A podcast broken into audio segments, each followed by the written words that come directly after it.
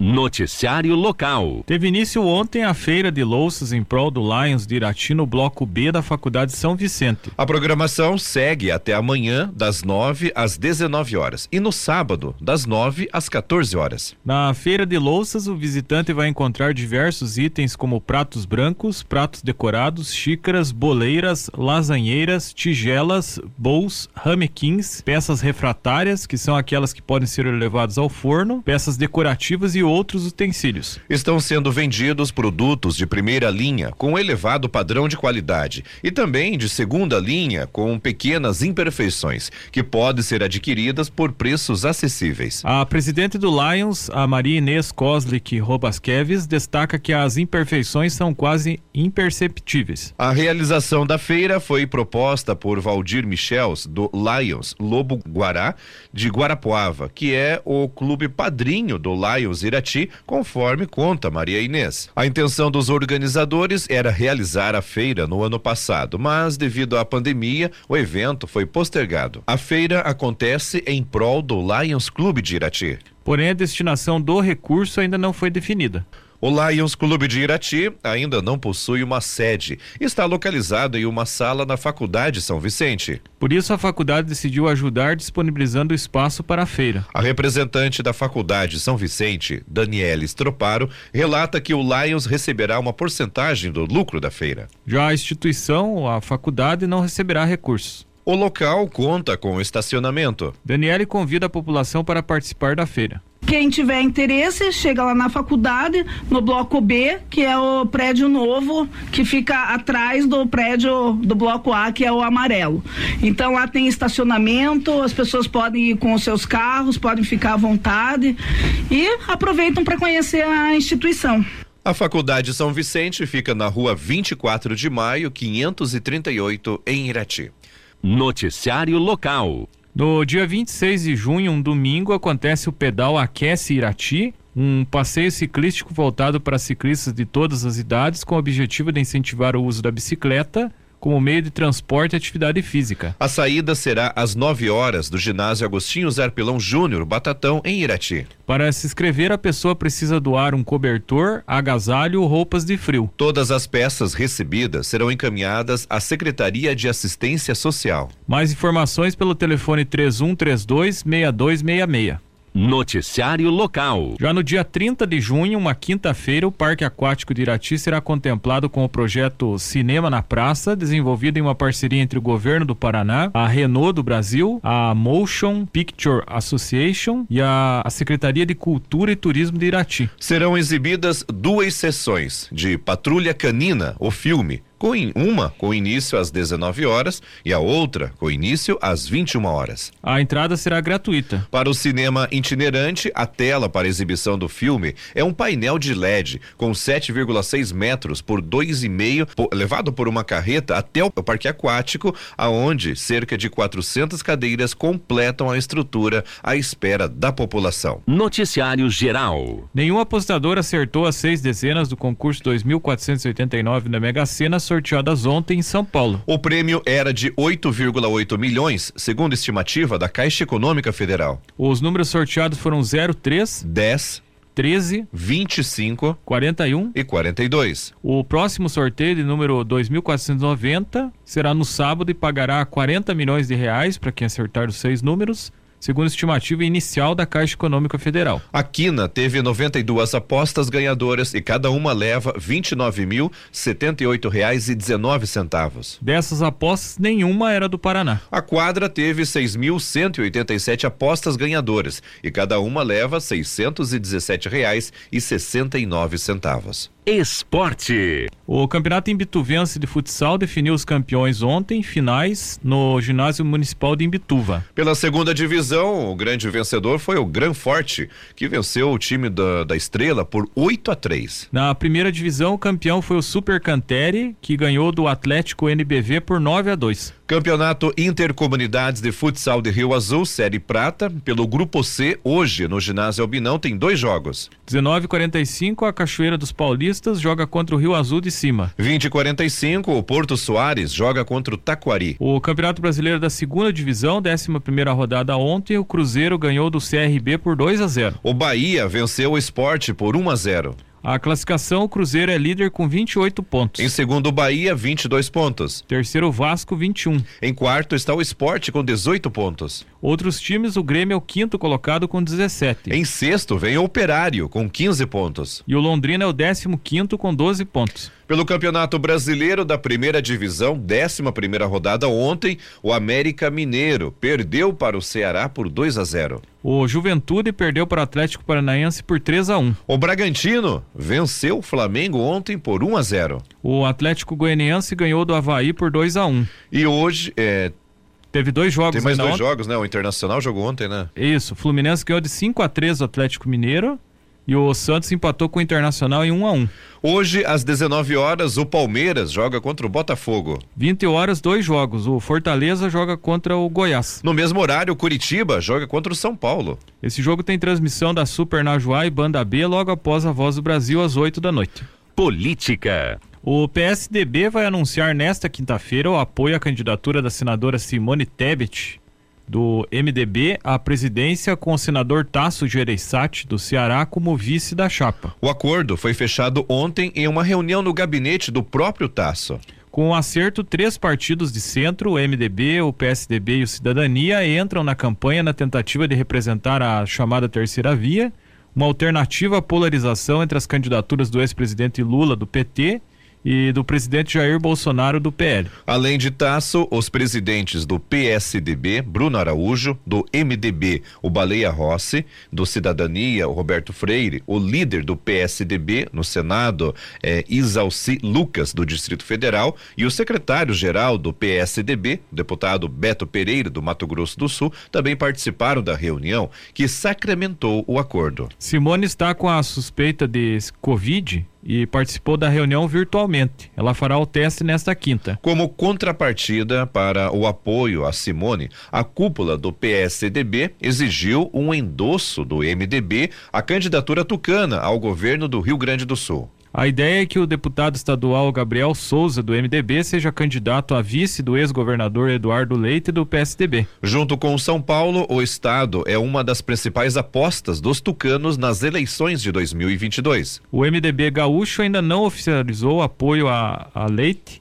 mas deixou as portas abertas para uma composição no futuro próximo. Importantes líderes do MDB do Rio Grande do Sul, como o ex-senador José Fogaça e o ex-governador Germano Rigoto, sinalizaram ser favoráveis a um, um acerto com o Tucano. O compromisso de entendimento futuro foi considerado suficiente pela cúpula tucana para avançar no apoio à pré-candidatura presidencial do MDB. A executiva nacional do PSDB vai se reunir às 11 horas desta quinta-feira e deve confirmar a posição. O apoio do MDB a candidatos do PSDB em Pernambuco, Minas Gerais e Mato Grosso do Sul também havia sido incluído nas exigências tucanas, mas o próprio Bruno Araújo considerou o compromisso de acerto no Rio Grande do Sul como suficiente. A construção de uma chapa da terceira via foi marcada por vários atritos internos. O PSDB havia escolhido em novembro do ano passado o ex-governador de São Paulo, João Dória, do PSDB, como pré-candidato a presidente. No entanto, o paulista foi forçado a desistir da empreitada em maio,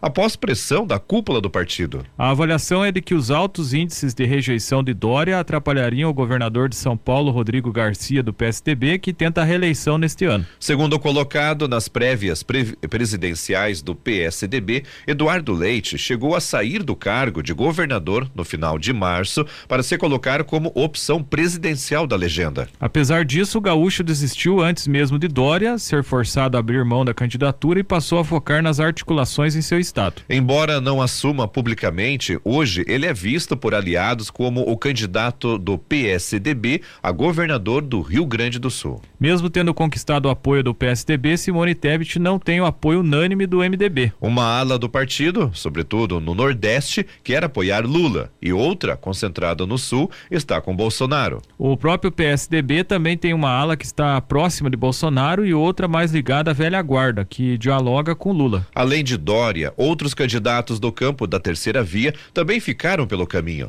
O ex-juiz Sérgio Moro, do União Brasil, teve a candidatura abortada por caciques de sua própria legenda, que lançou o candidato, ou melhor, lançou o deputado Luciano Bivar, presidente da sigla, como candidato a presidente. Apesar disso, integrantes do União Brasil foram liberados para apoiar Bolsonaro. O partido de Bivar chegou a compor as conversas com o PSDB, MDB e Cidadania, mas saiu das negociações em maio quando lançou o Bivar. As informações são do jornal Estadão Conteúdo. Política. Logo que o registro de domicílio eleitoral do ex-ministro Sérgio Moro do União Brasil em São Paulo foi indeferido pelo Tribunal Regional Eleitoral, o TRE, entusiastas da candidatura do ex-juiz da Lava Jato divulgaram que Moro já estaria decidido a disputar o Senado pelo Paraná. A construção dessa candidatura, no entanto, não será tão simples. Moro terá que superar alguns obstáculos para se viabilizar na disputa. O ex-juiz está afiliado ao União Brasil, partido que, no Paraná, é liderado pela família Francischini. A legenda hoje é presidida pelo deputado federal Felipe Francischini, porque o pai dele, o deputado estadual Fernando Francischini, está com os direitos políticos cassados pela Justiça Eleitoral. Francischini, no entanto, está muito ligado ao presidente Jair Bolsonaro, do PL. O deputado, ou agora ex-deputado, né, porque ele foi cassado, o coordenador da campanha de Bolsonaro no Paraná em 2018, e após um afastamento, ambos se reaproximaram com a cassação do deputado paranaense por, divulga por divulgação de fake news sobre fraude nas urnas durante aquela eleição. Bolsonaro, entre aspas, comprou a briga de Francisquini, criticou a Justiça Eleitoral e o Supremo Tribunal Federal e pretende carregar o paranaense em suas viagens pelo Brasil como exemplo de, entre aspas, perseguição pelos tribunais e, entre aspas, defesa da liberdade de expressão. Assim seria difícil a União Brasil do Paraná abrir espaço para a candidatura de Moro rompido com Bolsonaro e que vem fazendo severas críticas ao governo federal. Além disso, o presidente já indicou seu pré-candidato ao Senado do Estado, o deputado federal Paulo Martins, do PL. Os apoiadores de Moro afirmam que o impasse partidário seria resolvido, entre aspas, de cima para baixo, com o presidente nacional da União Brasil, Luciano, Luciano Bivar impondo a candidatura do ex-juiz ao diretório estadual do partido. Para disputar o Senado pelo Paraná, Moro se indisporia ainda com o senador Álvaro Dias do Podemos. Pré-candidato à reeleição, Dias é um dos principais responsáveis pelo ingresso de Sérgio Moro na política. O senador transformou o combate à corrupção e a Lava Jato em si como bandeiras do partido no Congresso Nacional.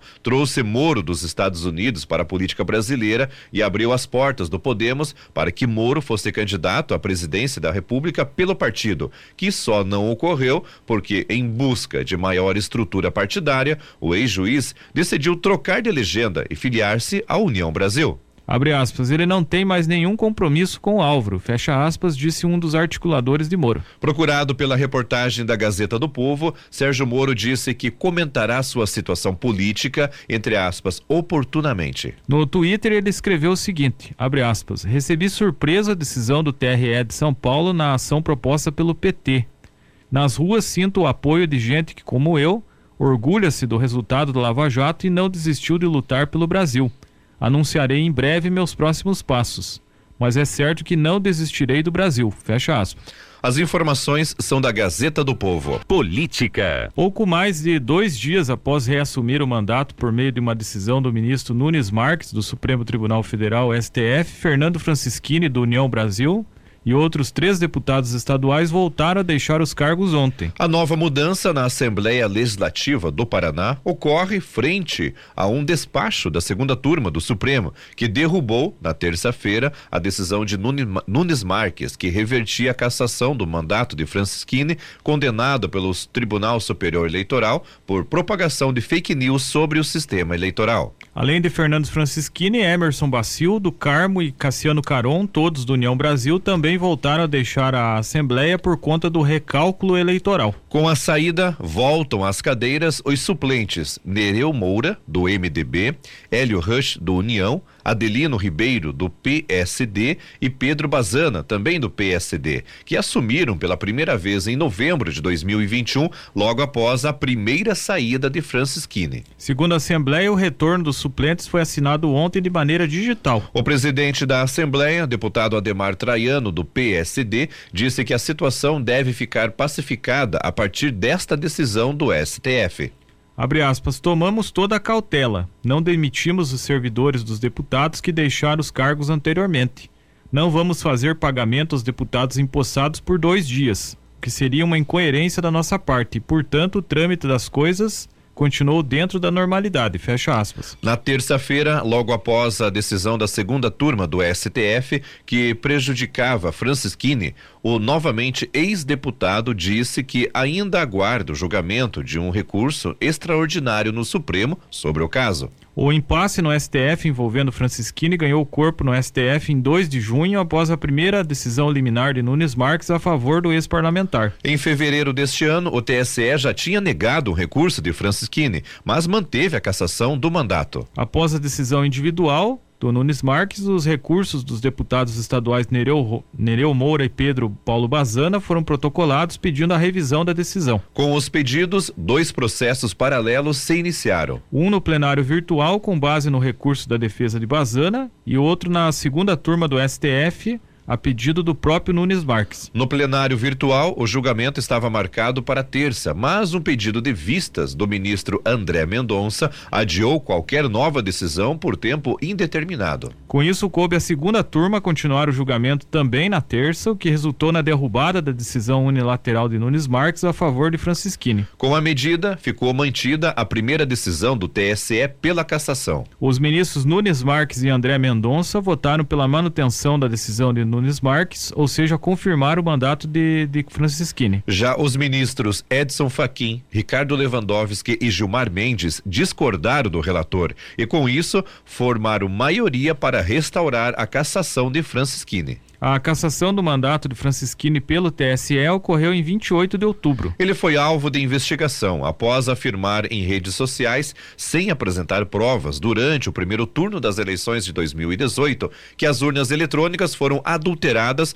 para impedir a eleição do presidente Jair Bolsonaro. Na ocasião, o TRE Paraná fez auditoria nas urnas e constatou que elas estavam com funcionamento normal, sem indícios de fraude em seu sistema. Eleito em 2018, delegado Francisquini teve a maior votação da história do Paraná, com 427.749 votos, ou seja, 7,5% do total, segundo dados do TSE. As informações são do portal G1. Noticiário Estadual. Este mês é marcado pela campanha Junho Violeta, dedicada ao combate à violação dos direitos da pessoa idosa. No ano passado, 1.534 denúncias de violência contra idosos foram registradas no Paraná, conforme o governo. O balanço é do Disque Idoso Paraná, serviço disponível nos 399 municípios de forma gratuita e sigilosa. Pelo canal, coordenado pela Secretaria da Justiça, Família e Trabalho, SEJUF, além de denunciar atos que violem direitos da pessoa idosa, a população pode receber informações e orientações orientações. Em 2021 foram 790 pedidos de informações e orientações. Os principais temas das ligações feitas para esse serviço ao longo do ano passado foram os seguintes: violência patrimonial e financeira, agressões verbais e psicológicas, negligência, agressão física e também abandono. A maioria das denúncias que foram realizadas em 2021 no Disque Idoso Paraná foram feitas a respeito das pessoas idosas, mulheres, ou seja, 894 casos. Segundo dados do Departamento da Política para a Pessoa Idosa, de janeiro a maio deste ano, o serviço recebeu 861 denúncias, sendo 122 pelo canal telefônico 0800 141 0001. As 739 demais denúncias foram feitas por vias eletrônicas, ou seja, pelo disque idoso arroba sejuf.pr.gov.br ou pelo Idoso Play, plataforma que plataforma de denúncias online que pode ser acessada via QR Code. Além das denúncias, os canais receberam 112 pedidos de orientações e 185 de informações diversas relacionados aos direitos da pessoa idosa. Outros canais também recebem, também recebem denúncias de violência contra idosos, como o 190 da Polícia Militar, o 181 diz que denúncia e o 197 da Polícia Civil. Também é possível entrar em contato com o Conselho Estadual dos Direitos do Idoso pelo telefone 41 DDD 3210 2415. As informações são do portal G1.